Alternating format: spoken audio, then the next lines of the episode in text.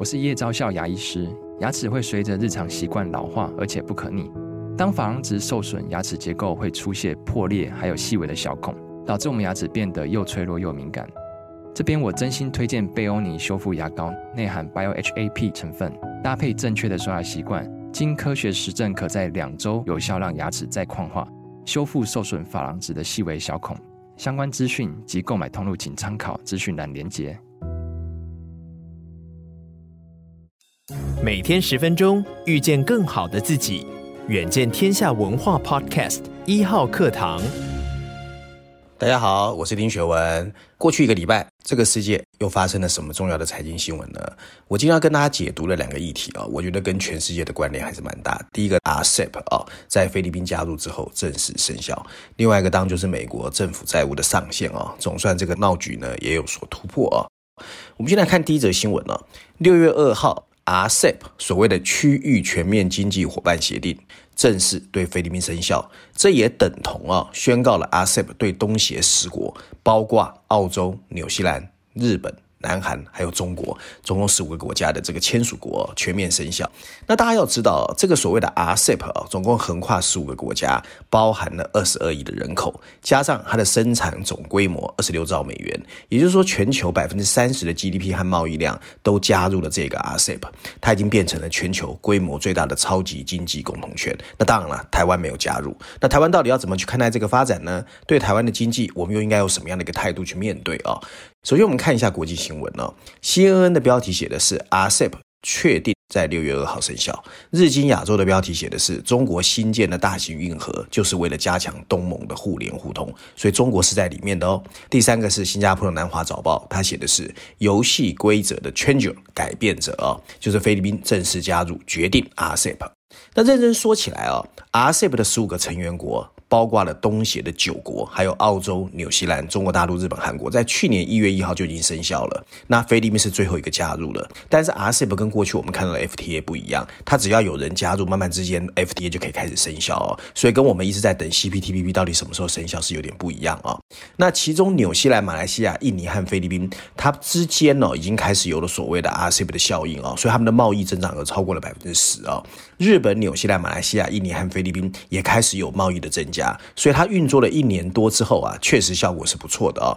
那根据这个 RCEP 协定，整个 RCEP 区域内百分之九十以上的货物贸易额最后会实现零关税，形成区域一体化。那面对 RCEP，菲律宾为什么会拖了一年才迈出一步哦？当主要是因为农业嘛，因为菲律宾的农业占了蛮大一个比例哦。那除了日本之外，对菲律宾的农产品当然会有一些打击，所以菲律宾一直非常犹豫。那今天菲菲律宾政府总算排除障碍，RCEP 十五个成员国全数到到位啊。那各界评估啊，RCEP 全面生效，迈入新里程啊。下一个最有可能的，很多人认为，哎，可能是香港。那香港很多人在国安法之后呢，很多认为它是跟中国有关嘛。可是香港加入对台湾有没有影响？当然有影响。那大陆的央视也报道哦，对菲律宾的 RCEP 生效之后，大陆汽车和零组件，还有包括一些塑胶制品、服装、纺织哦，都会有零关税的待遇。那经过一个过渡期之后，会从百分之三到百分之三十逐步降为零。那二零二二年一月就生效的所谓 RCEP，由于各国成员国的时程不一样，所以本来最早是有十个国家先生效，之后又有四个国家产生生效，最后一个菲律宾一直到今年六月总算走完。所以六月二号之后，十五个会员国全部生效，进入全面实施的阶段。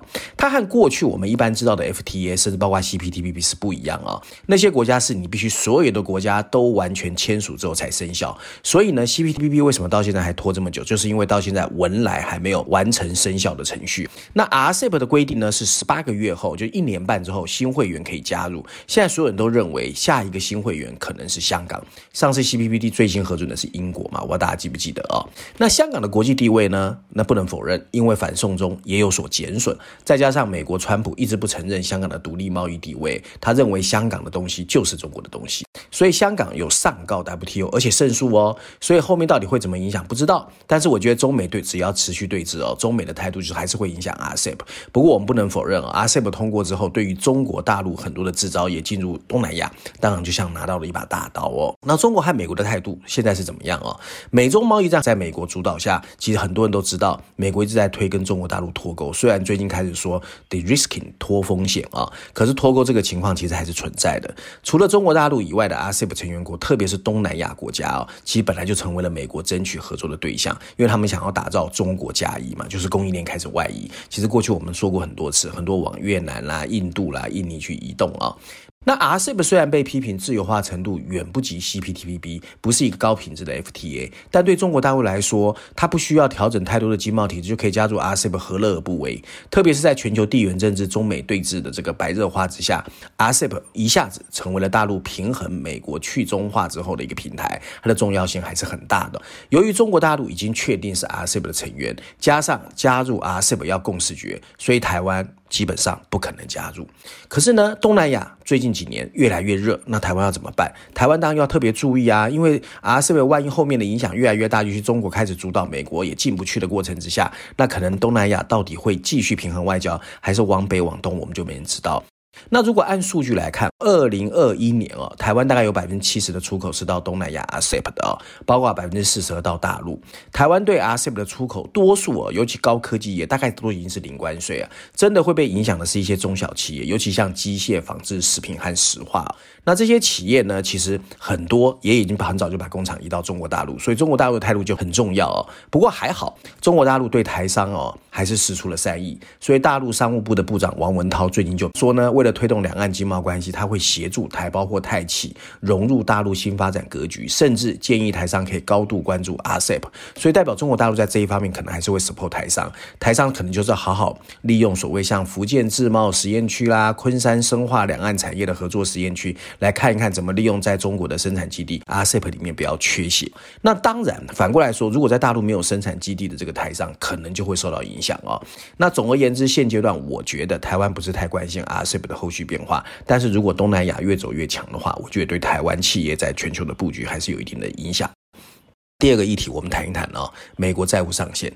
六月一号，美国联邦参议院在财政部设下的最后期限到期前四天，总算表决同意了联邦债务上限暂停到二零二五年一月一号，往后延了，解除了灾难性的债务违约威胁，也结束了一场闹剧啊。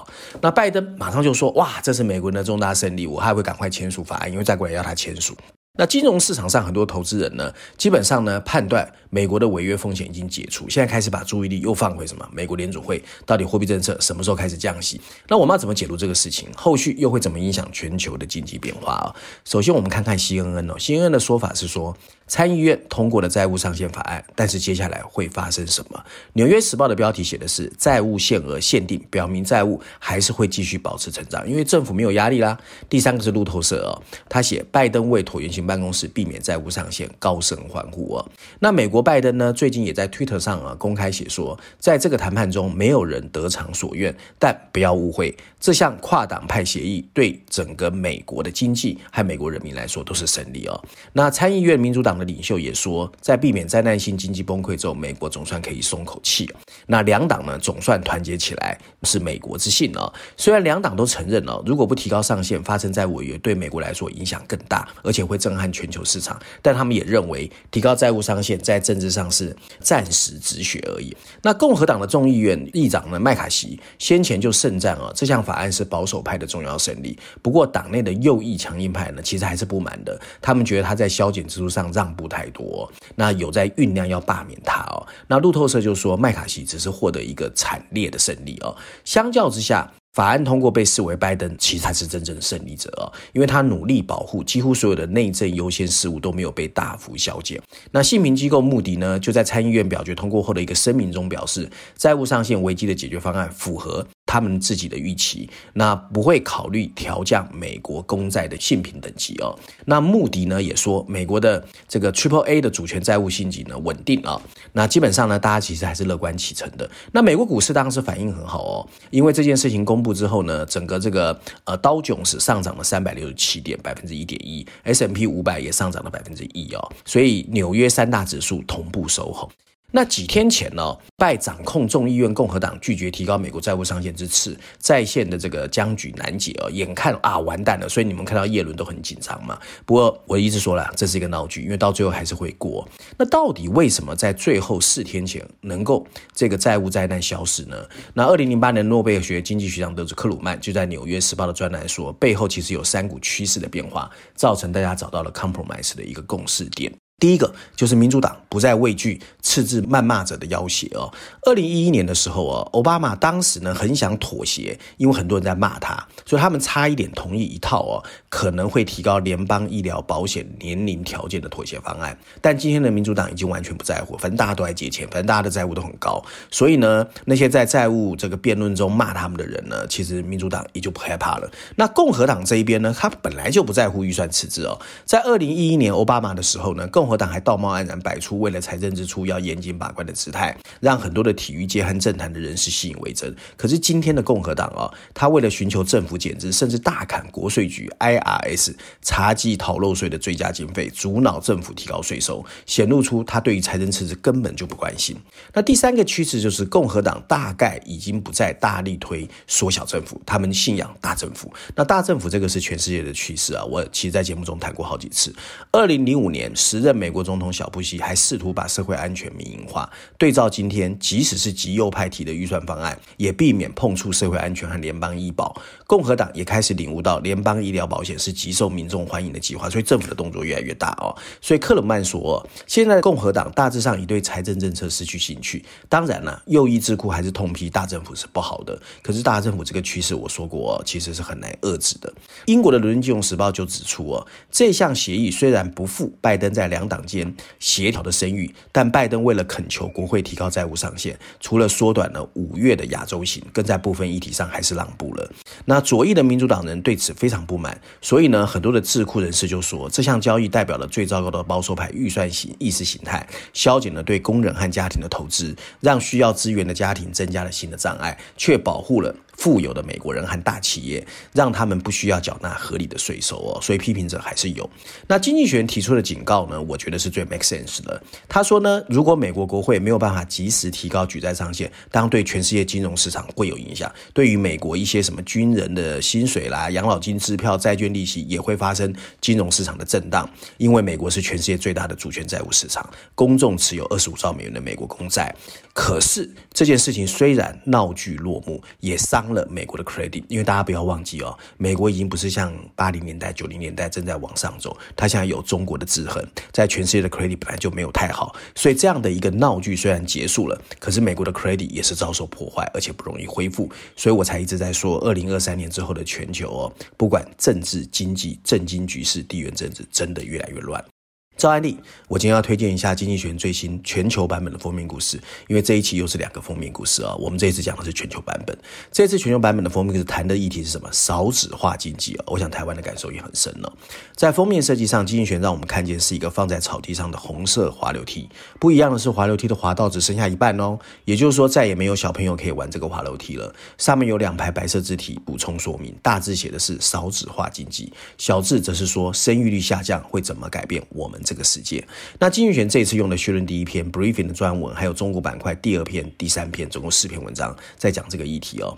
它主要就是说呢，在工业革命发生以来，过去这两百五十年，全球人口和财富一直是个爆炸性的增长，可是地球上的人口数量很可能开始面临黑死病以来的第一次减少。那根本原因呢，不是死亡人数的激增，而是出生率的下降，就是我说的少子化经济哦。那大家都不愿意生小孩，不生不养，所以每个妇女的平均出生小孩在急速数下降。尽管这个趋势大家都知道，台湾也是哦，甚至很多私校开始招不到生，但它的严重程度跟可能造成的后果不是每个人都知道的。尽管最近有人工智慧的热潮，看起来全世界又很 hyper，但婴儿潮退潮仍然笼罩着全球经济的未来。那到底这个东西我们要怎么去看？那科技或生产力上面有没有解决的方式？如果大家有兴趣的话，我也建议大家可以找时间看一看这一期最新的全球版本《经济学人》的封面故事。以上呢就是这个礼拜我想跟大家分享哦，有关全球财经世界的一个最新变化，希望大家喜欢。我们下个礼拜见。